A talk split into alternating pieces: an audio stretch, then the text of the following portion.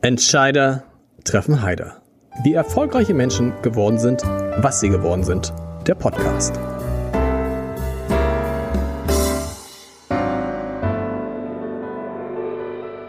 Herzlich willkommen. Mein Name ist Lars Heider und heute habe ich eine Frau zu Gast, die, glaube ich zumindest, theoretisch innerhalb weniger Minuten ganz Hamburg lahmlegen könnte. Ich glaube das, ob es auch so, ob es auch so, wir werden es gleich ähm, erfahren, denn sie führt ein Unternehmen, das eines der wichtigsten Elemente unserer Infrastruktur besitzt, wenn nicht sogar das wichtigste Element.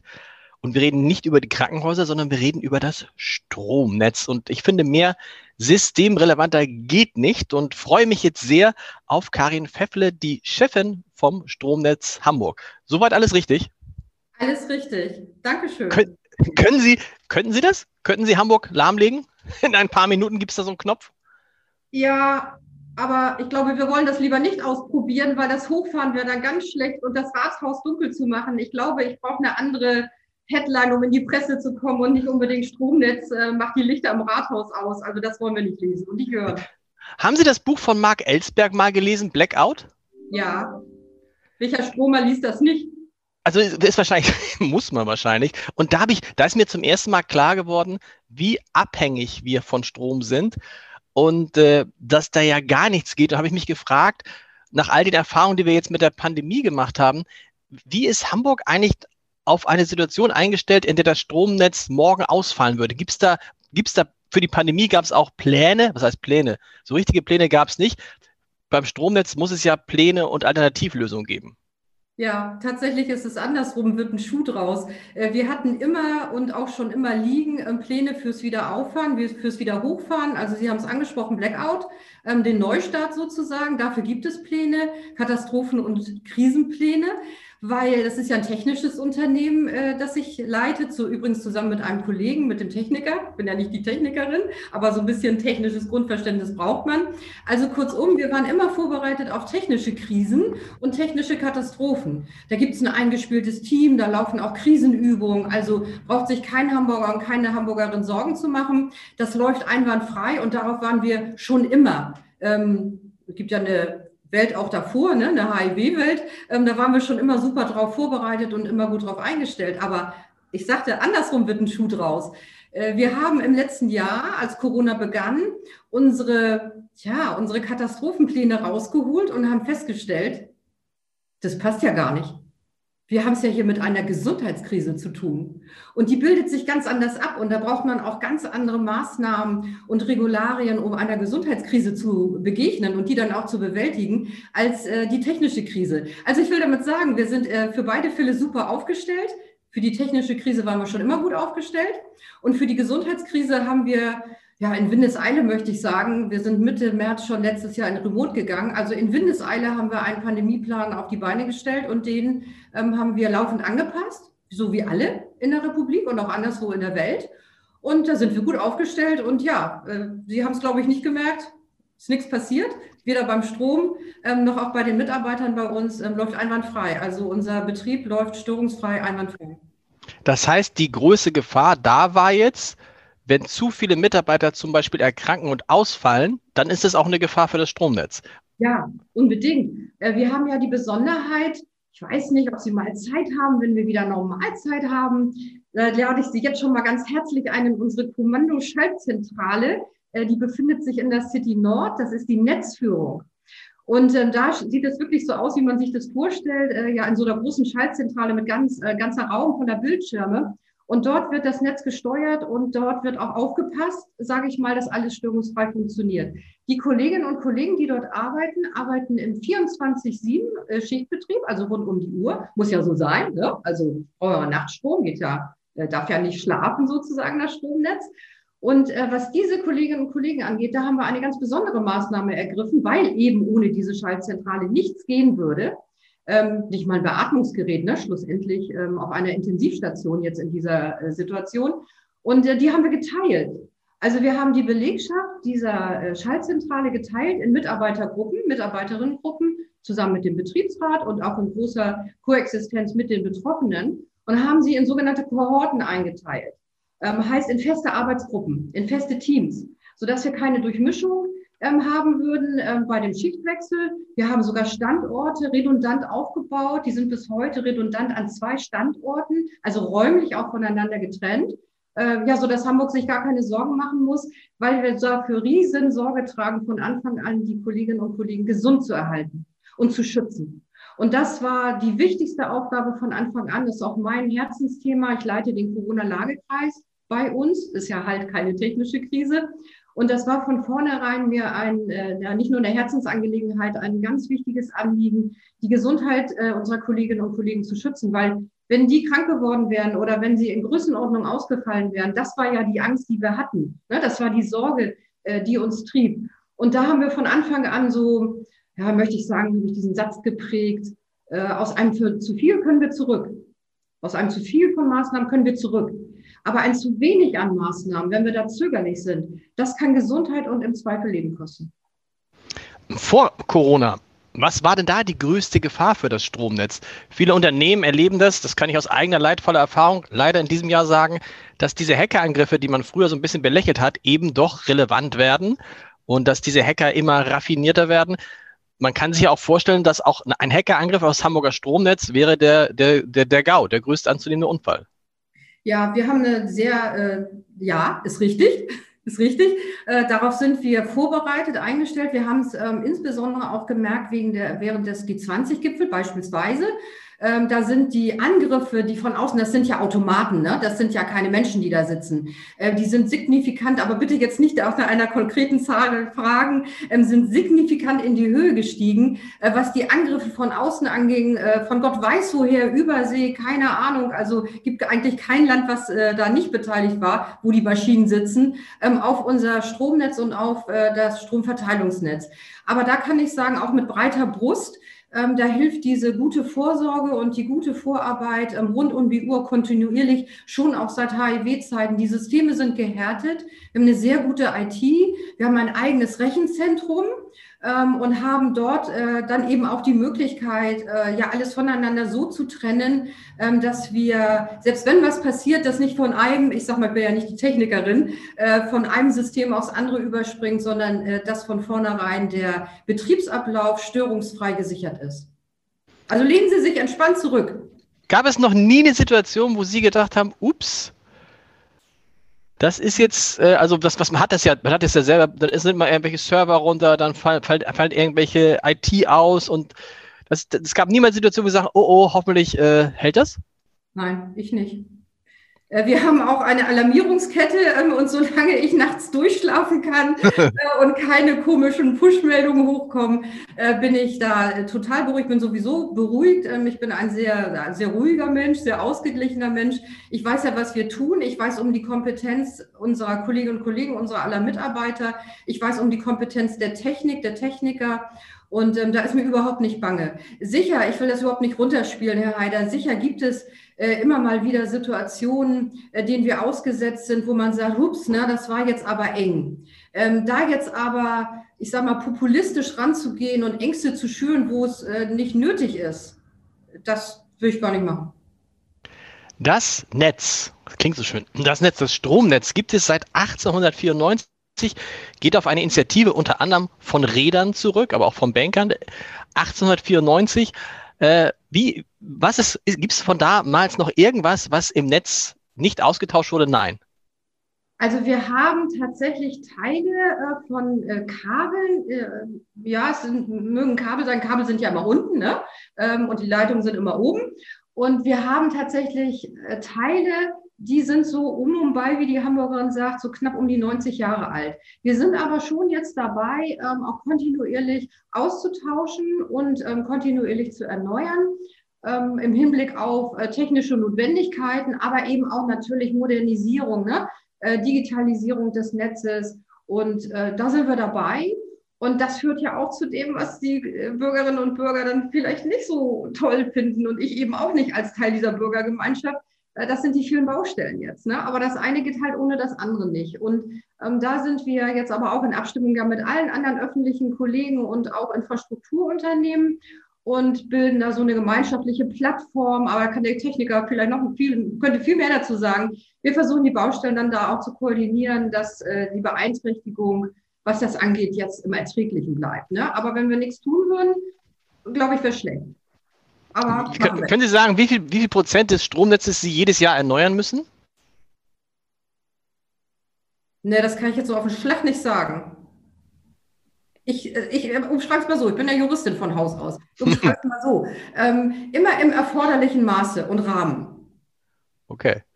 Sie sind ja Chefin, wenn man so will, eines Startups. Ich habe eben gesagt, das Stromnetz gibt es seit 1894, aber das Unternehmen, dem Sie jetzt vorsitzen, zusammen mit einem Kollegen, das gibt es richtig seit, zwei, wann war der Volksentscheid? 2013 gegründet, also was heißt 2000, seit 2015, richtig?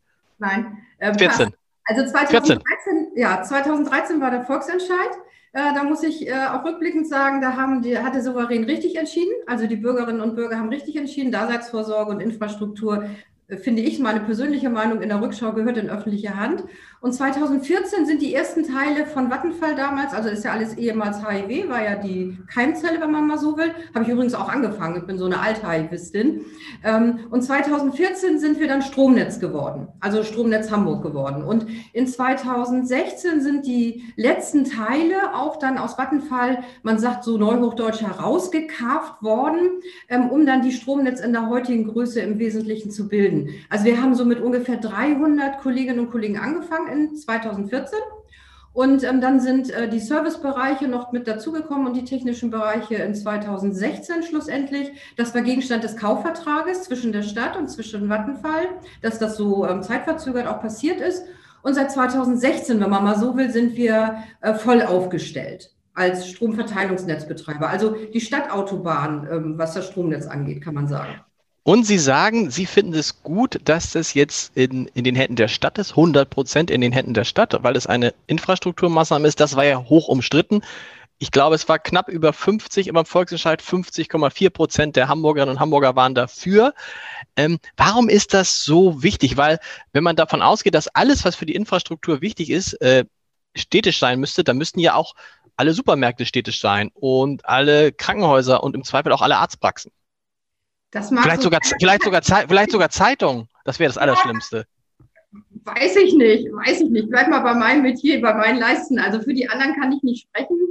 Ähm, da habe ich eine Meinung, aber das kann ich nicht beurteilen. Ne? Da, da stecke ich nicht tief genug drin. Ich näher mich mal so. Äh, wir haben als Wattenfaller damals, war ja Wattenfallerin zu der Zeit, ähm, wir haben alle dagegen gestimmt. Also wir haben alle mit Nein gestimmt. Ne? Wir, die Wattenfall. Ne? Also äh, und haben das auch richtig gefunden, weil wir dachten, na, das ist ja alles in Ordnung und es läuft ja auch gut im Konzern und es ist ja auch schön. Ähm, aber, ähm, und die einfache Mehrheit hat dann gereicht, Sie haben es ja beschrieben, es war knapp. Ähm, und ich denke jetzt in der Rückschau, jetzt bin ich aber auch in einer anderen Funktion, als ich damals war. Also ich war damals Personalleiterin und ähm, heute bin ich Geschäftsführerin und habe einen ganz anderen Einblick in die Prozesse, ähm, in das Miteinander, in die gesamte Struktur und in die Strukturierung und vor allen Dingen auch in die Entscheidungswege. Und da muss ich sagen, und das jetzt sehr höchstpersönlich, ne, das ist meine ganz subjektive Perspektive. Der Weg ins Rathaus, ich will es mal so in Bildern sagen, wir gehen nicht ins Rathaus jeden Tag, aber wenn ich in Bildern spreche, der Weg als Hamburgerin ins Hamburger Rathaus ähm, ist deutlich leichter und schneller als der Weg ähm, aus Hamburg oder Berlin ähm, mit dem Flieger in der dritten Sprache nach Stockholm beispielsweise, was Entscheidungsfindung angeht, äh, was das Erklären angeht von Notwendigkeiten. Und äh, da bin ich schon der Meinung, und das, die teile ich ja mit vielen anderen auch, das war die richtige Entscheidung, weil die Entscheidungswege sind kürzer. Wir können als Geschäftsführung unmittelbar entscheiden. Ähm, unsere Gesellschafterin hört uns zu. Das ist äh, ein ganz anderes Miteinander. Das möchte ich auch damit sagen. Das sieht man gar nicht mal so auf den ersten Blick. Ähm, es ist ein anderes Miteinander, als ich es im Konzern kennengelernt habe. Und ich glaube, es dient der Entscheidungsfindung. Man begegnet sich mit einem anderen, äh, auf einem anderen Sprachniveau, mit gegenseitigem Respekt. Ähm, alles, was wir tun, tun wir für die Stadt und es bleibt in der Stadt. Das ist ja auch eine ganz wichtige Perspektivenänderung. Ähm, alles, was wir erwirtschaften, alles, was wir machen, ist Hamburg, bleibt in Hamburg und geht nicht Gott weiß wohin. Und insofern, glaube ich, war das, äh, war das eine kluge Entscheidung zu sagen, das gehört in öffentliche Hand. Das ist ein guter, das ist ein sehr guter Punkt. Ähm, und ich habe mich deshalb auch so auf das Gespräch gefreut, weil Sie ja die drei handelnden Parteien alle aus eigener Anschauung kennen. Nämlich sie haben für die HIW gearbeitet, Hamburgische Elektrizitätswerke. Sie haben dann für Vattenfall gearbeitet und jetzt für die Stadt. Ich würde gerne mal dieses, dieser Übergang von HIW zu Vattenfall, vielleicht können wir bei beiden das jetzt mal so ein bisschen besser erklären was war das? Warum haben die Menschen die HIV so geliebt, so romantisiert? Geht mir ja auch so. Ich war als Kind und das waren viele Hamburger, die Verbindung zu HIV war ja nicht der Strom, sondern war das, die, das Backen zur Weihnachtszeit. Kekse backen bei HIV hat man als Hamburger Kind gemacht. Und dann ging es zu Vattenfall über. Und Vattenfall, ich, ich kann mich, vielleicht ist es ähnlich bei Asklepios gewesen, aber Vattenfall ist so ein Unternehmen, das ist nie geliebt worden in der Stadt. Das ist am Ende sogar, vielleicht sogar gehasst ist ein hohes Wort. Können Sie mir das erklären? Woran lag das, dass Vattenfall so abgelehnt wurde? Und woran liegt es, dass immer noch viele heute denken, ach, wären doch einfach die HIV äh, geblieben? Ja, das, ma das mache ich sehr, sehr gern. Und das deckt sich mit meiner Vita der letzten 21 Jahre. Also ich hatte eine Zeit davor, also vor HIV. Und ich habe ganz bewusst damals, und ich glaube, das ist repräsentativ, was ich jetzt sage, aus meiner Perspektive. Ich habe ganz bewusst damals die Entscheidung für die HIV getroffen. Äh, genau das, was Sie gerade sagten. Ich kannte auch dieses Backen ähm, äh, da um den Gerhard-Hauptmann-Platz, ne? das Schaubacken auch in diesem, die Weihnachtsbäckerei, die so geliebte Weihnachtsbäckerei, aber auch das Kochstudio, die Lesetage und so weiter. Und ich habe mich als Hamburgerin äh, ganz bewusst für die HIV entschieden, weil ich wollte in Hamburg etwas für Hamburg machen.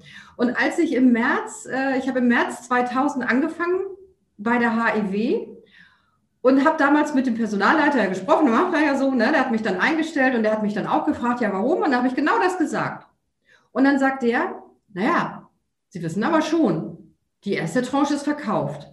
Es war genau in dem Moment, ähm, als ich mich für die HIV entschieden hatte, äh, waren 25 Prozent, die ersten 25 Prozent ähm, übergegangen an Vattenfall. Und dann habe ich gesagt, ähm, und das äh, ist auch ein Punkt, der auf das einzahlt, was Sie gerade gefragt haben, da habe ich gesagt, naja, aber solange mein Arbeitsvertrag äh, mit diesem Unternehmen besteht und solange es die Menschen um mich herum gibt, die ich jetzt kennenlerne, ist für mich die Welt in Ordnung. Und dann ist es mir persönlich eigentlich eher egal, was oben drauf steht. Sagte ich so. Ich kam aber auch von draußen. Und dann war ich ganz kurz Haivistin, ähm, habe auch gelernt, ähm, wie stolz alle darauf waren, Haivisten zu sein. Also wenn man durch die Stadt ging, das war ja was. Äh, in meinem Bewerbungsbogen musste ich ankreuzen, wer mich geworben hat, ob mein Opa schon bei HIV war zum Beispiel. Also der Fragebogen war so aufgestellt. Und ähm, dann waren wir ganz kurz, war ich HIVistin und dann wurden wir Wattenfaller. Und ähm, das war für die Kolleginnen und Kollegen, weil die sich sehr stark identifiziert hatten mit diesem Unternehmen. HIV war Heimat. Heimat fängt ja auch mit H an. Ja, also äh, ich bin so auch leicht Semantikerin, spiele so ganz gern mit den Wörtern und mit den Bildern. Ähm, HIV war Heimat und man hat sich HIV verbunden gefühlt, ganz wichtig. Äh, man hat für das Unternehmen gebrannt. Äh, warum das so wichtig ist, erzähle ich gleich, weil das zahlt auf die Stromnetz ein. Ähm, und die Menschen haben das geliebt, für die HIV zu arbeiten und ich habe mich ja auch deswegen für die HIV entschieden. Und äh, das wurde unter der Vattenfallzeit ganz anders weil man hatte nicht mehr diesen engen regionalen Bezug. Es war ähm, alles viel größer. Man kannte die Entscheider äh, tatsächlich gar nicht mehr. Ähm, es wurde dann sich auch dahinter versteckt vor Ort. Ne? Die Führungskräfte, ja, das haben die in Schweden entschieden. Ne? Das kommt aus Stockholm. Und das dient nicht der Identifikation und äh, der Loyalität zu einem Unternehmen, sondern man will ja ähm, dafür brennen und man will sich damit identifizieren. Und wenn einer sagt, ja, kann ich dir jetzt auch nicht erklären, ne, weiß ich jetzt auch nicht so genau, haben die da hinten in Schweden entschieden, ähm, dann ist das natürlich schwierig. Und das war eine Zeit ähm, bei Vattenfall, die für die Kolleginnen und Kollegen sehr, sehr schwierig war. Ich weiß von Außendienstmitarbeitern, die heute auch unsere Kolleginnen und Kollegen sind, von Außendienstmitarbeitern, äh, die nicht mal ähm, mit dem Vattenfall-Aufdruck oder mit der Stickerei auf ihren Blaumännern ähm, zum Bäcker gehen wollten, ähm, weil Vattenfall keine gute Reputation hatte. Aus unterschiedlichen Gründen. Genau, hatte dann Vattenfall die gute Reputation nicht, weil die Kunden sich beschwert haben oder weil die Kollegen das so reingetragen haben? Also die, die zu Besuch waren bei Kunden, die das ausgestrahlt haben, irgendwie, es ist nicht mehr wie früher und das Backen gibt es auch nicht mehr und ist alles, äh, genau. ist, ist, es dadurch, ist dadurch, weil an sich ist ja Strom so ein, äh, so ein Produkt, wo du sagst, letztendlich, äh, ich will nicht sagen, brauchst du keine enge Bindung zu deinem Stromdienstleister, theoretisch zumindest nicht, aber irgendwie bei Vattenfall war das ja dann so, ey, will ich nicht. Ja, und ich glaube, äh, das war keine kluge Idee von Vattenfall damals, jetzt in der Rückschau, und es wird mir ja keiner was tun, also wer sollte mich da jetzt irgendwie bestrafen äh, für das, was ich jetzt sage. Es war keine kluge Idee von Vattenfall damals zu sagen, wir branden um. Die haben ja von jetzt, ich glaube, das ist der kapitale Fehler gewesen, sowohl in Kundenrichtung, äh, wobei wir ja keinen Strom verkaufen, ne? wir sind ja nur die Infrastruktur bei Stromnetz. Ähm, aber Vattenfall hat ja alles gehabt, das war ja ähm, äh, komplettes EVU. Aber es war ein Fehler, glaube ich, äh, zu sagen, wir wollen jetzt mit Macht, mit Macht brachial in Richtung der Kunden unsere Vattenfall-Marke zeigen und auch nach intern. Das war ja sowohl extern in Richtung der Kunden, was die Kunden, was die Marke angeht, die Strommarke, als auch nach intern, was die äh, Kolleginnen und Kollegen angeht, die Mitarbeiterinnen und Mitarbeiter. Man hat weder die einen noch die anderen mitgenommen. Man hat einfach aus Konzernpolitik gesagt, ähm, ist nicht nur eine Behauptung, ich meine, das ist auch so gewesen. Wir sind jetzt Vattenfall, das stempeln wir jetzt überall drauf. Und das ist ja so, wie ich habe das immer verglichen mit einem Jetlag. Ne? Beim Jetlag sagt man ja, der Körper ist schon da, die Seele noch nicht nachgereist. Und hier war das genauso. Die Menschen sind von jetzt auch gleich. Und das darf man mit Menschen nicht machen, niemals. Das ist ein kapitaler Unternehmerfehler. Man muss die Menschen mitnehmen und ihnen Zeit geben. Und das hat man nicht getan. Man hat den Kunden keine Zeit gegeben und noch viel schlimmer, man hat die Mitarbeiter, das, hat, das waren Schmerzen für die. Ne? Man hätte das erklären müssen. Lange, lange Zeit braucht sowas, äh, bis das dann auch ankommt im Bewusstsein. Das muss ja wachsen, sowas. Ne? Also das ist ja über, Sie haben es beschrieben, aus dem vorletzten Jahrhundert da, das ist ja gewachsen, ähm, die Bindung zur HIV. Du kannst doch nicht innerhalb von drei oder vier Monaten, noch nicht mal in einem Jahr sagen, Bäm, du bist jetzt nicht mehr HIV, du bist jetzt Wattenfall. Und das war ein, glaube ich, das war der größte Fehler, keine, Identifika keine Identifikation geschaffen, nicht erklärt, einfach gemacht. Ähm, und das mit einer, doch, ich darf das, glaube ich, heute sagen, mit einer gewissen Brachialgewalt, mit einer auch gewissen Rücksichtslosigkeit, ähm, dem Empfindung und den Gefühlen der Menschen gegenüber. Und die Bindung zu einem Arbeitgeber oder auch zu einer Marke ist ja sehr emotional. Das sieht, also ich meine, Sie verkaufen ja auch Emotionen. Und ähm, jeder verkauft ja Emotionen, der ein Produkt bewirbt. Und ähm, als Arbeitgeber bewirbt man auch ein Produkt. Wir bewerben jetzt nicht das Produkt Strom und haben ein Monopol mit dem Netz. Ähm, aber trotzdem gibt es ja Dinge, die wir emotional bewerben. Und ich glaube, das war der größte Fehler. Auf den Punkt gebracht. Und Peter Wasmuth hat mal in diesem, war auch in diesem Podcast mal zu Gast, der frühere Vattenfall-Chef, und der hat gesagt, tatsächlich, das war der große Fehler. Wir hätten einfach weiter das unter HIV laufen lassen sollen und das wäre eine Tochterunternehmen gewesen. Und äh, war es damals, Sie, Sie, waren ja, Sie waren ja lange Personalchefin, war es damals schwieriger für Vattenfall, tatsächlich neues Personal zu finden? Ist es, war es schwieriger als heute für Stromnetz? Nein. nein, nein. ich, muss, ich, muss, ich kann nicht nur schmunzeln, ich muss lachen. Ähm, ich hatte einen Personalkollegen, der hat immer gesagt, das Schlimmste bei Vattenfall ist, dass wir so gut bezahlen. Das bedeutete aber auch, sowas ist ja nicht nachhaltig. Ne? Das ist ja jetzt ein ganz wichtiges Wort auch in der Gegenwart Nachhaltigkeit. Und ähm, äh, das hat, das habe ich auch ähm, festgestellt, dass äh, man für nachhaltige Dinge stehen muss, auch als Unternehmer. Es reicht ja jetzt nicht nur, dass du gut bezahlst, dass die Leute kommen, sondern die wollen ja auch bleiben. Ne? Die wollen ja auch was erkennen an Sinn ähm, und Zweck des Unternehmens, wofür sie da sind. Und da muss ich sagen, war ein Trumpf, den Vattenfall hatte. Ähm, manch anderes war nicht gut, viele sind auch gegangen ähm, aber jetzt nicht signifikant mehr als in anderen ähm, großen Unternehmen. Das ist ja auch eine Zeitfrage gewesen. Das war ja Zeitgeist, ähm, dass große Konzerne, also große Energiekonzerne sich gegründet hatten und gegründet wurden. Das war ja so ein ja, man war ja einer von vielen großen Playern als Vattenfall. Und der große Vorteil äh, von einem großen Player war gerade auch für junge Leute damals, ne, so in den ja, 2005, 6, 7 äh, bis 2010 so ungefähr, ähm, ab 14 kann ich es nicht mehr so beurteilen.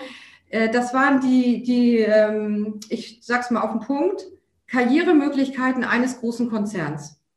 Und äh, das ist für junge Menschen, äh, ist das ein Fund.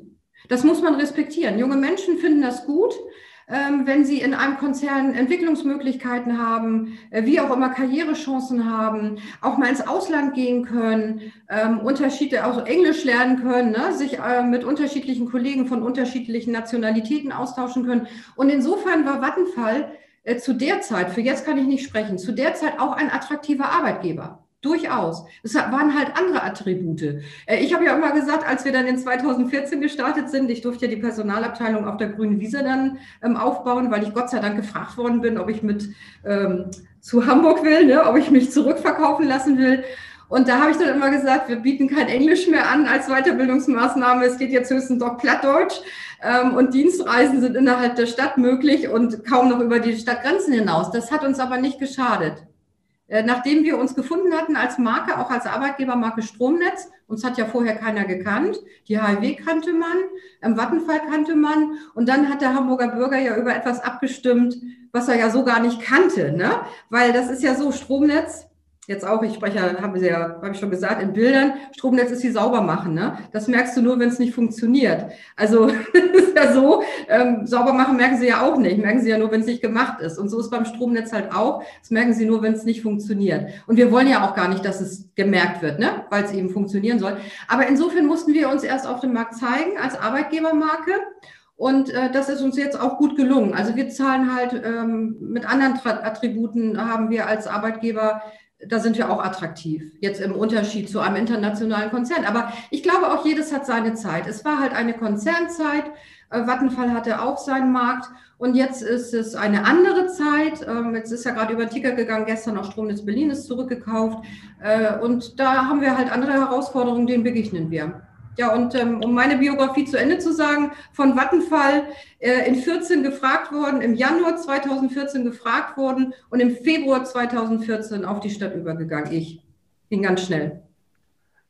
Ist ein Vorteil, wenn man jetzt bei Ihnen arbeitet, für viele, die da hinkommen, sagen, oh super, ist ein super sicherer Job, weil 100 Prozent Hansestadt Hamburg, da kann gar nichts anbrennen? Ich weiß nicht, ob was anbrennen kann. Also wenn man jetzt die Herdplatte nicht ausmacht, dann brennt schon was an. Ne? Also äh, man muss natürlich immer gucken. Aber der Arbeitsplatz ist sicher, das ist richtig. Also das stimmt. Äh, es gibt auch eine Zusage von der Stadt im Rahmen dieses äh, Kaufvertrages und im Rahmen des Überganges. Und ähm, es ist so, wir machen das ja so wie andere Unternehmen auch. Ne? Wenn man vernünftig ein Unternehmen lenkt, dann stellt man ja die Menschen ein, äh, derer es bedarf. Ja, also ich stelle ja nicht überproportional Ressourcen ein, ähm, ohne dass ich die jetzt mit Arbeit versorgen kann oder, oder ohne dass da keine Aufgaben dagegen stehen. Und insofern kann jeder und jede, die ihren Arbeitsvertrag bei uns unterschreibt, sicher sein, einen sicheren Arbeitsplatz zu haben. Also wir bieten den Arbeitsplatz bis zur Rente, wenn man das dann will. Wenn man das will. Äh, Arbeiten ist ein gutes Stichwort. Wir sind jetzt alle im Homeoffice. Bedeutet das irgendwas, wenn jetzt 30, 40 Prozent der Hamburger im Homeoffice sind für das Stromnetz? Nö. Ähm, ja und nein. Also ich war auch letztes Jahr da schon mal gefragt worden, als es so losging, ne? weil dann ja Homeoffice äh, groß gehypt wurde und wir sind ja auch von jetzt auf gleich, auf am Freitag haben wir geübt und ab Montag sind wir remote gegangen. Ähm, andere Dinge werden runtergefahren und äh, die, die, die Strombelastung in den Haushalten wird hochgefahren. Ähm, aber es ist immer, das fand ich ja auch immer so faszinierend, ist immer genug Strom drin. Ne? Also es wird ja bei uns beobachtet, es wird ja berechnet. Ähm, und insofern die Belastung des Stromnetzes äh, ist im, sage ich mal, erträglichen, ne, also im Normalbereich. Ähm, das Stromnetz ist stabil und da machen die äh, Zugriffe von zu Hause jetzt keinen Unterschied, weil schlussendlich ist es ja egal, ähm, ob man sich mit seinem Surface oder Laptop oder PC oder was auch immer im Büro ähm, ans Netz anschließt, also den Schalter auf On drückt oder andrückt, oder ich mache es von zu Hause aus. Also die Last ist ja mal egal die gleiche, ne, von wo man jetzt aufs Netz zugreift. Das spielt ja keine Rolle. So, so ist es. Ähm, wir müssen noch über dieses Stromnetz sprechen, ähm, weil, damit die Leute es nicht falsch verstehen, Sie liefern sozusagen die Infrastruktur, der Strom kommt von anderen. Ja. Können, Sie, können Sie sagen, den Strom möchten wir, den Strom möchten wir nicht oder müssen Sie alles durchleiten? Also erstmal dürfen wir das nicht sagen, um die Frage zu beantworten. Da gibt es ein Gesetz, das Energiewirtschaftsgesetz, und da steht was von Diskriminierungsfreiheit drin. Also weder dürfen wir eine Strommarke bewerben, wollen wir auch gar nicht, ähm, noch können wir sagen, ähm, den Strom lassen wir durch oder den nicht. Ne? Also das ist alles gesetzlich geregelt äh, in dem Energiewirtschaftsgesetz und daran halten wir uns natürlich, ist ja ganz klar. Äh, also Was ja aber schade ist, weil als, als, als Lenkungsinstrument könnte ja die Stadt, die ja 100% Inhaber ist, sagen, Moment, um, um, grünen Strom zu fördern, sagen wir jetzt, wir lassen nur Ökostromanbieter oder wir sagen 50 Prozent der, der, der Menschen, die der, der Unternehmen, die wir reinlassen, die müssen Ökostrom anbieten. Tun sie nicht oder, oder tun sie noch nicht? Also das ist ja auch eine Frage, äh, das ist eine demokratische Frage. Ne? Also da kitzeln Sie ja jetzt ein bisschen die Juristin bei mir heraus. Also das kann der, der Kunde und die Kundin, der Anbieter kann das regeln. Ne? Äh, das ist, kann, bin ich ja frei in meinen Entscheidungen als Stromkunde der oder Kundin, die, der oder die ich ja bin, äh, da den Versorger frei zu wählen und da zu gucken, ist es jetzt grüner Strom oder nicht. Also die Bahn macht ja sowas, ne? die, die fährt ja quasi, wenn sie dann fährt, nur mit grünem Strom. Und ob die Politik das macht, ja, da müssen Sie ähm, die zuständigen Politiker fragen, ob sie da äh, eine Gesetzesänderung anstreben. Da kann ich nichts zu sagen. Aber, Aber klassisch, ist, klassisch ist es so, diese alte Geschichte, der Einzelne kann sowieso nichts verändern, ist nämlich in dem Fall auch Quatsch, denn wenn alle Hamburgerinnen und Hamburger ab morgen Ökostrom äh, beziehen würden, dann würden sie durch ihr Stromnetz nur noch Ökostrom durchlassen. Ja, das wäre ja. dann so. Ja. So, so, so, einfach, so einfach kann es sein. Glauben Sie eigentlich, wird es jetzt, wird dieses Stromnetz jetzt immer bei der Stadt bleiben? Kann man das sagen? Oder wird es wieder eine Phase geben, wo die Stadt sagt, ah, alles viel zu viel, wir verkaufen das wieder? Ist auch nicht ausgeschlossen. Nee, das ist nicht ausgeschlossen, aber Sie sprechen alles solche Kernpunkte, solche Key Messages bei mir an. Das ist nämlich so die Sache, so diesen Kurs Glaskugel gucken habe ich ja immer noch nicht besucht. Ich suche ja immer noch welche, äh, die, die, die das anbieten. Ich weiß es nicht. Ich hoffe nicht, ich hoffe nicht, weil ich finde, es hat sich bewährt. Es spricht auch im Moment, im Moment nichts dafür. Ähm, warum? Äh, weil wir hatten ähm, ja zwischenzeitlich, ne, weiß ja jeder äh, Hamburger oder Hamburgerin, wir hatten eine Bürgerschaftswahl. Ähm, als ähm, Ergebnis der Bürgerschaftswahl gibt es einen Koalitionsvertrag. Und da steht ja auch ein bisschen was drin, äh, haben die Koalitionspartner sich da reingeschrieben, was die öffentlichen Unternehmen angeht. Und da sind wir schon als Stromnetz auch ein wesentlicher Bestandteil, weil ja systemrelevant, ähm, in dieser neuen, ähm, ich möchte mal sagen, Stadtwirtschaftsstrategie-Überlegung. Und von daher, ich werde das auch auf jeder Betriebsversammlung und auch auf jeder Mitarbeiterinformation gefragt, ähm, kürzlich auch jetzt gerade letzten Freitag wieder. Mir ist da nicht bange. Ich gehe da von einer nachhaltigen Strategie der Stadt aus. Nachhaltigkeit, ganz wichtiges Thema ja ähm, insgesamt in der Welt und deswegen natürlich auch in unserer Stadt und auch in unserem Unternehmen. Und wenn man nachhaltig äh, die Dinge angeht und nachhaltig Infrastrukturunternehmen aufstellen will, gerade im Hinblick auf, Sie haben es angesprochen, ähm, Energiewende, Energiepolitik, Klimawandel etc., ähm, dann tut man gut daran, möglichst lange an diesen Infrastrukturunternehmen festzuhalten in eigener Hand, um Einfluss nehmen zu können und um eben auch Nachhaltigkeit äh, an der Stelle zu zeigen. Also, also ich, ich wage mich mal raus die nächsten Jahre, bis ich in Rente gehe, nicht. Äh, und darüber hinaus hoffentlich auch nicht. Also kommunal. Okay. Wir wollen noch, ich würde natürlich gerne noch über Sie sprechen, weil ich schicke ja jedem meiner Gesprächspartner einen Fragebogen äh, hinzu und oft gibt es dann Anknüpfungspunkte, manchmal gibt es gar keine Anknüpfungspunkte. Bei Ihnen, finde ich, gab es extrem viele. Äh, Sie haben viele interessante Sachen darin geschrieben, so, und da würde ich gerne noch mit Ihnen ähm, drüber sprechen, weil zum Beispiel haben Sie auf die Frage, was der beste Rat Ihrer Eltern war, geschrieben, es gibt kein Entrinnen, es gibt nur ein Hindurch. Ja. Und das klingt so, oh Gott, ich habe mir überlegt, wenn ich das jetzt meinen Jungs sagen würde, ach, ich würde sagen, es gibt, also ich würde immer sagen, es gibt doch ein Entrinnen, du kannst auch vorbeigehen und so. Wie kam, wie kamen die Eltern zu diesem Ratschlag und was, was macht das dann mit einem jungen Mädchen, wenn sie sowas hört? Was klingt so, es klingt so martialisch, ne? Es nützt nichts. Du musst dadurch, egal wie weh es tut. Ja, danke für die Frage. In meinem Fall war das patriarchisch. Das hat mir nämlich mein Papa damals ins Poesiealbum geschrieben. Und ähm, er hat das sogar auch erläutert, weil ich habe da gestanden, ich habe mein Buch aufgeklappt und habe gedacht, oh mein Gott, das ist ja heftig. Und dann hat er mir das erklärt und äh, er hat es mir erklärt und das ist dann eben auch eines meiner Motti geworden sozusagen. Und äh, gemeint war, äh, wenn du dich mal für etwas entschieden hast, dann solltest du das auch bis zum Ende möglichst versuchen. Ne? Also möglichst. Immer auch mit einer Öffnung. Und gemeint war von meinem Vater, äh, du kannst alles machen, was du willst. Ich stehe auch dahinter, aber versuche es zumindest, es zu Ende zu führen. Das war damit gemeint. Also gar nicht mal auf Biegen und Brechen, ne, gewaltig irgendwie, so ist das nicht zu verstehen, sondern es ist so zu verstehen, du befindest dich in der Situation, und das hat mir übrigens auch geholfen, immer, immer wieder geholfen. Du befindest dich in der Situation, aus heutiger Sicht würde ich sagen, analysiere sie und überlege, gehst du weiter oder ist der bessere Schritt auch das hindurch, kann ja auch sein, ich verändere meine Richtung. Und diese Öffnungsmöglichkeit, die hat er mir erklärt dabei. Und insofern ist das ähm, rela zu relativieren. Aber ich habe bewusst dieses Motto als Rat meiner Eltern als Antwort in den Fragebogen geschrieben, ganz bewusst, weil ich finde, dass das richtig ist. Äh, was ist denn die Kernbotschaft dahinter? Wenn man für etwas steht und für etwas brennt, und so bin ich erzogen, sehr frei erzogen, schon sehr, äh, möchte ich sagen, äh, ja, sehr offen erzogen worden, mit, ich bin ein Freigeist im besseren Sinne. Wenn man für etwas steht, dann darf man sich nicht von anderen beirren lassen, dann nicht abzuweichen. Und das ist das Motto und das wollte mein Vater mir mitgeben. Wenn du für etwas stehst, sei auch von dir überzeugt und mach es. Mach es einfach. Es war nicht gemeint so, oh, geh jetzt mit dem Kopf durch die Wand und du kriegst die dicken Beulen. So nicht, sondern eher äh, dieses Stärken, dieses, dieses selbstbewusste Stärken, gerade eines Mädchens, ne? bin ja Jahrgang 60, äh, wenn du für etwas stehst und gerade auch in der Jungs- und Männerwelt, ähm, ich komme ja aus, aus einer Jungswelt, ich habe Leichtathletik gemacht, zwar nur ein Jungssport damals, zieh es einfach durch. Und wir sind dabei. Ne? Meine Eltern, meine Familie stand immer hinter mir. Egal, was du tust, ähm, vielleicht finden wir es nicht immer gut, ähm, aber du kannst immer zurückkommen und es wird dir nichts passieren. Und so ist es, gibt noch ein, es gibt noch ein zweites, was heißt Motto? Und da habe ich nie drüber nachgedacht. Sie schreiben, ich weiß gar nicht mehr zu welcher Frage, aber wir, wir sprechen einfach über diese drei Worte. Trau, schau, wem. Trau, schau. Und dann denkt man, Trau, schau, wem. Dann denkt man so, ja, hundertmal gehört, aber was heißt das eigentlich, Trau, schau, wem? Ja, das kommt von meinem Mentor. Wer ist, wer ist Ihr Mentor? Der taucht ja, kann man, darf, darf man sagen, wer der Mentor ist? Das ist ein Berufsförderer, also äh, okay. einer meiner ehemaligen Chefs. Okay.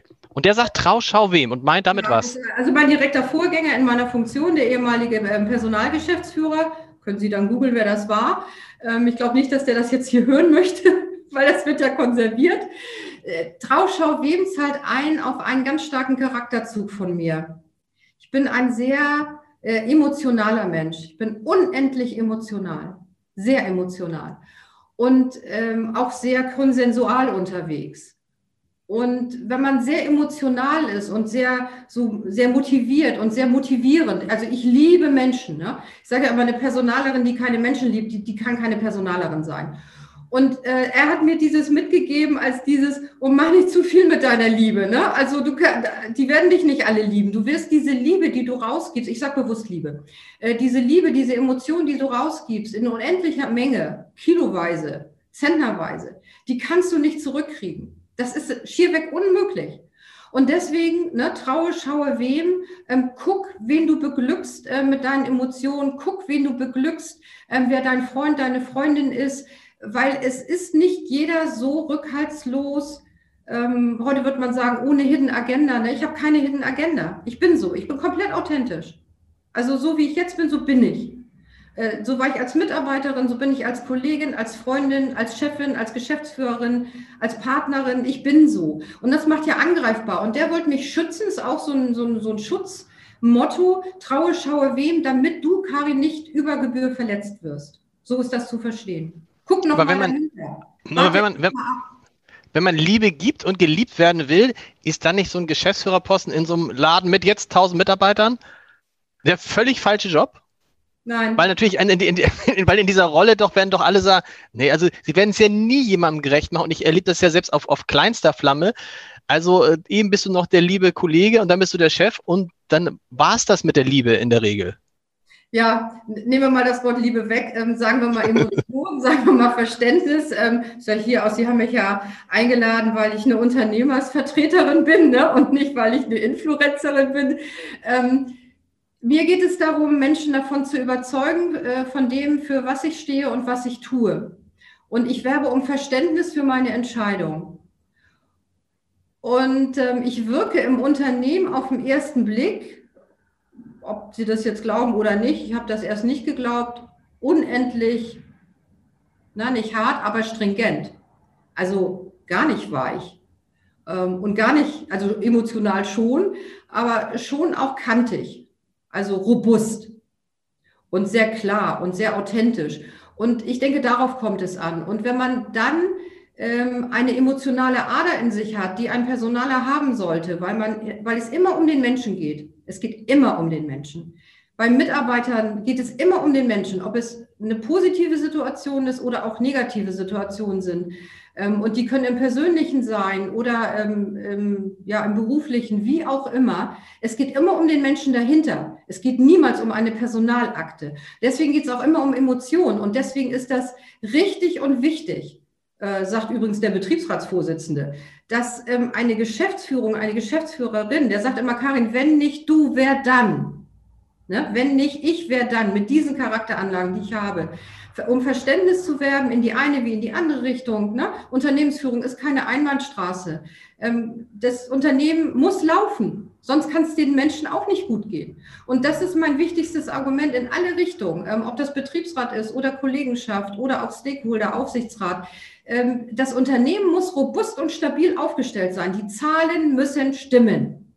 Und wenn die Zahlen stimmen, dann geht es auch den Mitarbeitern gut. Dann ist der Arbeitsplatz gesichert, dann ist die EK-Zahlung an jedem 25. auf dem Konto gut geschrieben. Und dann kann man auch mal unpopuläre Entscheidungen rüberbringen. Äh, davor hat man dann Verständnis. Also das erlebe ich jedenfalls. Also ich finde so eine Portion Emotion, die man richtig dosiert, die hilft. Nein, ich bin da, ich bin da komplett auf Ihrer Seite, geht mir aus. Ich bin auch ein zutiefst emotionaler Mensch und ähm, es gibt ja auch so er Erkenntnisse, dass zum Beispiel Informationen nur dann funktionieren, wenn man sie mit Emotionen verbindet. Das ist, glaube ich, auch das Kernproblem, was Olaf Scholz in vielen Kampagnen gehabt hat, dass die Informationen waren immer super, aber es fehlte halt die Emotion. Wollen wir nicht über Olaf Scholz sprechen? Wenn man so emotional ist wie Sie, duzt man dann automatisch alle und jeden? Nein, aber immer mehr. Was? Ja. Also, ich bin, also wie soll ich das jetzt am besten sagen? Ich schließe mal von unterschiedlichen äh, Rillen an. Also im Sport tut man sich ja immer. Ich komme ja ursprünglich, äh, ich komme nicht aus dem Sport, bin keine Profisportlerin, aber Sport bestimmt mein Leben schon immer. Im Sport habe ich immer Ausgleiche gefunden, viele Freundschaften gefunden. Äh, Im Sport habe ich mich auch bewiesen, sozusagen. Ne? Durch den Sport habe ich auch gelernt, mich durchzubeißen. Ne? Dass man, wenn man viel erreichen will, ähm, dann muss man eben auch viel trainieren und so weiter. Und im Sport wird grundsätzlich geduzt. Und ähm, als ich angefangen habe im Beruf, war das für mich erstmal komisch. An der Uni duzt man sich ja auch. Also das war ja alles meine Welt. Und dann war es für mich auf einmal ganz kalt, weil dieses ähm, professionelle Sie im Berufsleben war für mich erstmal so sehr distanziert. Ich bin ein sehr nahbarer Mensch, trotz der Rolle, sehr nahbar. Und ich fand das erst schwierig, ne, dass man sich im Berufsleben sieht. Aber das habe ich ja gewusst und das habe ich dann gemacht. Und ähm, dann habe ich ähm, über ja, Gewerkschaftsbeziehungen, will ich gar nicht sagen, aber Gewerkschaftskontakte und Betriebsratskontakte ähm, und auch über Freundschaften, die ich bei HIV schon geknüpft habe, also kollegiale Freundschaften, ähm, in Teilen sozusagen Insel geduzt. ne, also bestimmte äh, Kolleginnen und Kollegen, mit denen man sich dann freundschaftlich auch zu Hause getroffen hat, die habe ich geduzt. Äh, dann habe ich Kollegen aus dem Betriebsrat, äh, zu denen ich ähm, dann auch kollegiale oder auch berufliche Beziehungen hatte, da duzt man sich. Äh, habe ich mich geduzt. Und äh, so habe ich ein historisches Duz-Kontingent äh, mit rüber gerettet äh, in die Geschäftsführertätigkeit. Und ich weiß aus Einzelgesprächen, dass viele geguckt haben, ah, was macht sie denn jetzt? Ne? Ah, was passiert denn jetzt, wo sie Geschäftsführerin ist? Und dann haben die angefangen, mich zu sitzen auf einmal. Und dann habe ich immer gesagt, Entschuldigung, wir waren noch beim Du. Und dann hat jeder oder jede gesagt, oh, da bin ich aber froh, das wusste ich jetzt ja nicht. Ne? So. Und ähm, zuletzt ist es mir, also ich duze und sieze gleichermaßen. Wir haben aber keine Duzkultur im Unternehmen.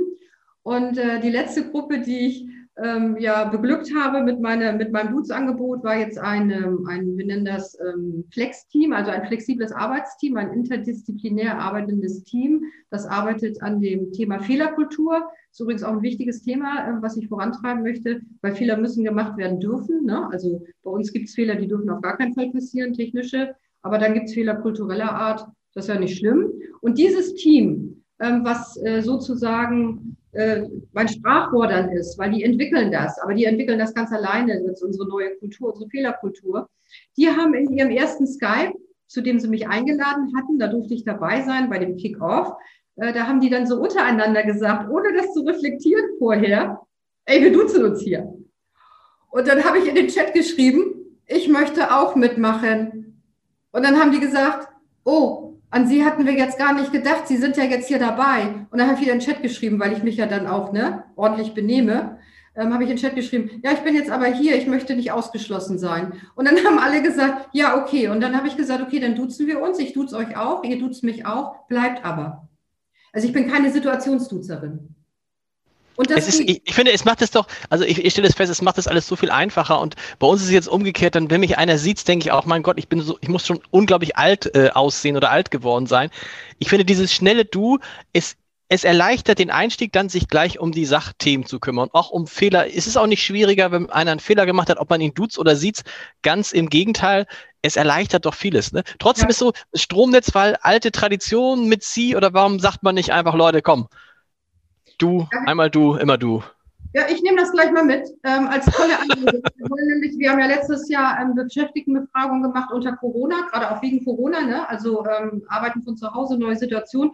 Wir wollen jetzt dieses Jahr auch äh, nochmal eine neue Beschäftigtenbefragung aufsetzen, um zu hören, wie ist es denn so? Ne? Sind alle so mit Stromnetz zufrieden, wie ich das bin? Finden alle, dass das eine Mega-Firma ist, so wie ich das finde? Ähm, wichtig ist ja zu hören, was die Mitarbeiter ähm, äh, finden. Und dann nehme ich das gleich mal mit weil das ist ja eine Kulturfrage. Das ist ja die Frage, jetzt bin ich wieder bei dem Vattenfall-Thema, ne? mit, dem, mit dem Namen, mit dem Branden. Ich finde es nicht glücklich und auch nicht äh, sinnstiftend, wenn man von oben nach unten durchspült Kulturfragen. Und ein Kulturthema äh, muss aus der Mannschaft entstehen. Und die Mannschaft muss es wollen. Ne? Die Kolleginnen und Kollegen müssen duzen wollen. Ich kann ja, ich kann das zwar verordnen und kann sagen mit meinem Kollegen so, oh, wir finden das jetzt toll, wir duzen uns alle. Sie werden aber die Menschen nicht glücklich machen damit, wenn das nicht getragen wird und wenn man da auch nicht Zeit gibt. Und ich weiß um Menschen, die, ähm, äh, die damit ein Problem haben, weil das nämlich eine Nahbarkeit herstellt, diese Duzerei, und die das vielleicht gar nicht wollen. Ne? Also ich finde, da werde ich mal ein bisschen abfragen. Das ist aber so das Thema auch moderne Arbeitswelten. Ähm, wir sind ja, Sie haben gesagt, habe ich mich sehr darüber gefreut, Sie haben gesagt, wir sind ein Start-up. Ähm, ja und nein, ne? Ja und nein, aber auch. Ja und nein, ne? Genau. Ja, ja und nein. Genau, Stromnetz ist ja ein Start-up. Und äh, wenn man das jetzt so nimmt, wir haben in 2014 angefangen mit Lichtgeschwindigkeit. Und äh, mein großes Ziel ist es jetzt, äh, was ich mir noch vorgenommen habe, was wir dieses Jahr starten wollen, also noch vorgenommen habe, klingt ja jetzt so endlich, aber irgendwann ist es ja auch endlich. Ähm, aber was wir unbedingt noch machen sollten mit dieser Firma, und das wollen wir unbedingt, ähm, das zahlt auch auf alles ein, was die Stadt jetzt erzählt, was ich aus den Behörden kenne. Übrigens, unsere beiden Fachbehörden ähm, äh, die Bukea und auch die Finanzbehörde sind da auch ähm, an unserer Seite ne, und unterstützen das auch. Das ist eben auch so eine gute Sache, kommunal zu sein, wenn man Fachbehörden hat, ähm, die einem zuhören und äh, die einen auch flankieren in den Umsetzungsmaßnahmen und in den Ideen. Ich möchte gerne, dass wir die Stromnetz in eine moderne Arbeitswelt führen. Und moderne Arbeitswelt ist auch diese Duzkultur, Unternehmenskultur. Moderne Arbeitswelt ist ja nicht nur mobiles Arbeiten oder Arbeiten von zu Hause, sondern ist ja Arbeitsumgebung, ähm, ist auch die Art und Weise, wie man Prozesse schneidet, wie man Prozesse strickt. Aber heißt auch mobiles, das ist ja ganz wichtig, heißt auch mobiles Arbeiten? Also mobiles Arbeiten ist auch aus der Kultur bei Ihnen jetzt wahrscheinlich nicht mehr wegzudenken, ne? Nein, gar nicht mehr. Ähm, die Menschen wollen das. Und das auch wieder, ne? Diese Befragung, die wir gemacht haben letztes Jahr, äh, dass da wirklich rauskam, also zwei bis drei Tage die Woche möchten wir schon gerne von zu Hause oder mobil arbeiten, kann ja auch von woanders sein, muss ja nicht von zu Hause sein. Wir möchten aber unbedingt auch den Kontakt zu den Kolleginnen und Kollegen haben. Und ich glaube, das ist modern. Modern ist nicht nur von unterwegs oder nur von zu Hause, sondern modern ähm, ist in meiner Welt beides. Und die Mitarbeiter spiegeln das auch zurück. Also sowohl von zu Hause arbeiten oder von unterwegs, aus der Ferienwohnung, keine Ahnung, ähm, oder wenn man jetzt die Eltern betreut oder, oder, oder, aber eben auch ähm, in einer Arbeitswelt, die wir als Stromnetz auch zur Verfügung stellen wollen, mit Teams, die über Grenzen hinaus arbeiten. Also nicht mehr nur in festen Abteilungsstrukturen, wohl in Prozessstrukturen, aber in anderen, in modernen, in flexiblen Strukturen, ähm, so à la long, wie die IT arbeitet, ne, so ganz modern. Äh, Projekte, ähm, wo viele zusammenkommen in Expertenteams. Und ich glaube, das wollen wir und das wollen die Menschen. Das wird mir auch rückgespiegelt. Wichtig muss man das, muss man das eigentlich regeln? Es gibt ja jetzt viele ja. Firmen, die jetzt Betriebsvereinbarungen machen und sagen, keine Ahnung, so und so viel Prozent der Arbeit darf mobil gemacht werden, so und so viel Prozent nicht, wo ich dann immer denke, naja, das ist ja das Prinzip des mobilen Arbeiten ist ja, dass es maximal flexibel ist. Oder wie ist es bei Ihnen? Ja, auch wieder. Ja und nein. Also 2019, also bei uns, also wir sind ein mitbestimmtes Unternehmen und ähm, schon zu HLW-Zeiten. Und in einem mitbestimmten Unternehmen tun sie gut daran, möglichst alles zu regeln weil erstens mal ist schon alles geregelt, das haben wir ja mitgebracht, ne, aus der, aus der Historie, aus der Tradition. Und das finde ich auch gut. Ähm, das gibt auch das, äh, die ist hier auch in den deutschen Gesetzen verankert, Betriebsverfassungsgesetz, in den Arbeitsschutzgesetzen etc. Das ist auch gar nicht schlimm, weil, das habe ich auch gemerkt, an vielen äh, Gesprächen und auch vielen Rückspiegelungen, Menschen möchten auch gerne Regelungen haben. Weil ähm, Regelungen sind ja nicht nur Begrenzung. Ne? Das ist also wirklich die, meine überzeugte Antwort auf Ihre Frage. Ich habe ja auch eine Meinung zu Betriebsräten, die habe ich auch in dem Fragebogen ähm, genannt, ähm, ist, dass Menschen gut gebrauchen können einen vernünftigen Regelungsrahmen. Und äh, das nennt man eben im Betrieb Betriebsvereinbarung. Und äh, da gucken dann Betriebsrat auf der einen Seite, Unternehmer, das sind dann wir auf der anderen Seite, was wir wohl glauben, was gut für die Belegschaft ist. Und bei den modernen Arbeitswelten, jetzt mit dem mobilen Arbeiten, 2019 hatten wir eine Betriebsvereinbarung geschaffen, mobiles Arbeiten. 2020 ereilte uns mit Wucht Corona. Die mobile ähm, Arbeitsbetriebsvereinbarung sieht vor, 20 Prozent ist ein Tag. Wir sind von einem Freitagnachmittag auf einen Freitagmorgen im letzten März auf 100 Prozent gegangen, da wo es geht, ne? muss man immer dazu sagen, da wo es geht. Und äh, wir werden jetzt äh, diese Betriebsvereinbarung neu verhandeln. Die ist quasi ausgesetzt ähm, mit Zustimmung und äh, auch großem Verständnis des Betriebsratsgremiums. Ähm, wir werden die neu verhandeln im Hinblick auf ähm, moderne Arbeitswelten. Und da wird einfließen das, was die Kolleginnen und Kollegen uns im letzten Jahr in den Befragungen gespiegelt haben. Denn es geht doch nicht darum, was der Betriebsrat glaubt oder was ich glaube. Es geht doch darum, was das Bedürfnis der Menschen ist. Und das wollen wir einfließen lassen. Das wird eine völlig neue Form von Verhandlung werden, weil wir uns mal genau angucken, ähm, und die Menschen wissen ja, was sie gebotschaftet haben, was ist das Bedürfnis der Kolleginnen und Kollegen. Aber das kann man das denn, kann man, ich glaube, man kann das nicht mitteln, oder? Also ich kann das aus unserer Redaktion sagen, da gibt es Kollegen, die möchten gar nicht zu Hause arbeiten oder mobil arbeiten und es gibt Kollegen, die möchten nie wieder in die Redaktion kommen. Die haben auch schon vorher seit drei, vier Jahren von zu Hause gearbeitet. Kollege Jens Meyer-Wellmann, den kennen viele in Hamburg. Da ist das so, der ist seit vier, fünf Jahren gar nicht mehr im Büro und arbeitet wunderbar von zu Hause. Wenn man jetzt aber darüber was macht, was für alle gilt, dann wird man ja vielen dieser Wünschen ihrer Kolleginnen und Kollegen im Zweifel nicht mehr gerecht. Naja, das kommt dann auf die Ausgestaltung der Regelung an. Also wenn wir jetzt ganz groß denken, und ich denke ja groß, dann müssen wir halt einen großen Blumenstrauß anbieten mit vielen, vielen, vielen Blumensorten. Und da wird sich alles hinter versammeln, was die Kollegen so rückgespiegelt haben. Da werden wir es nochmal verproben, ähm, auch mit den Führungskräften, auch mit der IT und so weiter und so fort, ob das denn umsetzbar und lebbar ist. Und dann glaube ich, ähm, werden wir, und das ist ja, äh, ja immer der Ausschluss einer Kollektivvereinbarung, so heißt das ja, äh, dass der Einzelne da nicht bedacht werden kann. Das wäre, ist ja das Individuum. Wir werden ja keine individuellen Regelungen für 1400, 1500 Menschen stricken können. Aber wenn wir das grob abbilden und den Rest flexibel lassen ähm, und in das Verhältnis bringen zwischen Führungskraft und ähm, Kolleginnen und Kollegen, also Beschäftigte, ich glaube, dann haben wir schon viel gewonnen. Und wenn wir das abbilden, was diejenigen uns ähm, geantwortet haben auf diese Befragung, dann haben wir 80, 85 Prozent, weil so hoch war die Beteiligung, war knapp 90 Prozent, ähm, haben wir abgebildet. Und ich glaube, dann haben wir das Größtmögliche erreicht. Das, das muss uns erstmal einer nachmachen, dass wir in einer Betriebsvereinbarung abgebildet hätten Bedürfnisse von 90 Prozent der Belegschaft. Also da bin ich optimistisch. Aber äh, wir müssen da groß denken und ich denke noch einen Ticken weiter. Ich hatte vorhin angesprochen, Stadtwirtschaftsstrategie. Ähm, wenn man jetzt mal auch modern denkt, ganz, ganz modern denkt, ganz modern denkt und moderne Arbeitswelten übersetzt ähm, mit dem Begriff Ökosystem. Also Menschen äh, sind im Unternehmen und alles zusammen ist ein großes System. Und da ist ja nicht nur dann, Sie haben es angesprochen, ne, Bedürfnisse auch was zu Hause angeht.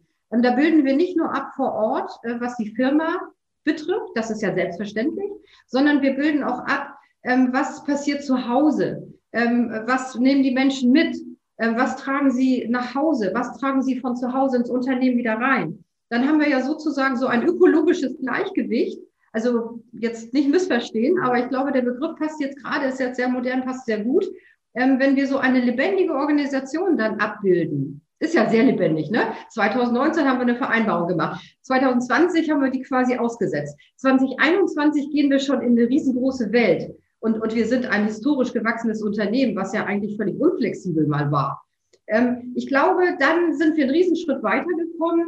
Und ähm, der Kern ist ja immer die Sinnhaftigkeit. Wir machen Stromverteilungsnetzbetreibung. Das ist unser Kerngeschäft. Wir sorgen dafür, dass die kritische Infrastruktur Stromnetzverteilung in Hamburg läuft, systemrelevant. Und wenn das über allem steht ähm, und das ähm, Grundlage ist für dieses, was wir dann bilden wollen, ähm, ich glaube, dann haben die Menschen auch Vertrauen in uns. Ne? Dann wissen sie auch, Mensch, die hören auf uns, Mensch, die Fettle, die hört zu. Es klappt vielleicht nicht alles, was ich will, aber sie hat es zumindest versucht. Das ist ja auch mein Schlussmotto ne, in Ihrem Fragebogen. Ne? Ähm, und das finde ich so wichtig. Und ich verspreche immer nur dieses, aber das verspreche ich auch. Sagt mir, was ihr möchtet und ich verspreche euch, dass ich es prüfen werde. Ich kann nicht versprechen, dass ich es umsetzen kann. Aber das erwartet auch keiner mehr. Sondern die Menschen wollen ernst genommen werden und ich finde, das muss man versprechen, dass man Menschen ernst nimmt. Und dann ist der erste Schritt getan. Frau Pfeffle, es ist irre, darf ich das sagen, wie mit Ihnen eine Stunde vergeht. Also es ist wirklich eine Stunde rum, es kommt mir nicht, ich denke eben gerade, Mensch, die erste halbe Stunde muss ja schon rum sein. Nee, wir sind eine Stunde, es hat riesengroße Freude gemacht, Ihnen äh, zuzuhören. Ich könnte es noch viel, viel länger, äh, aber ja, äh, vielen, vielen Dank. Sehr gerne und die Einladung steht und vielleicht machen wir es mal vor Ort und ohne Maske und ohne Mickey Mäuse. Das wäre super. Vielen Dank. Ich danke Ihnen. Bleiben Sie gesund.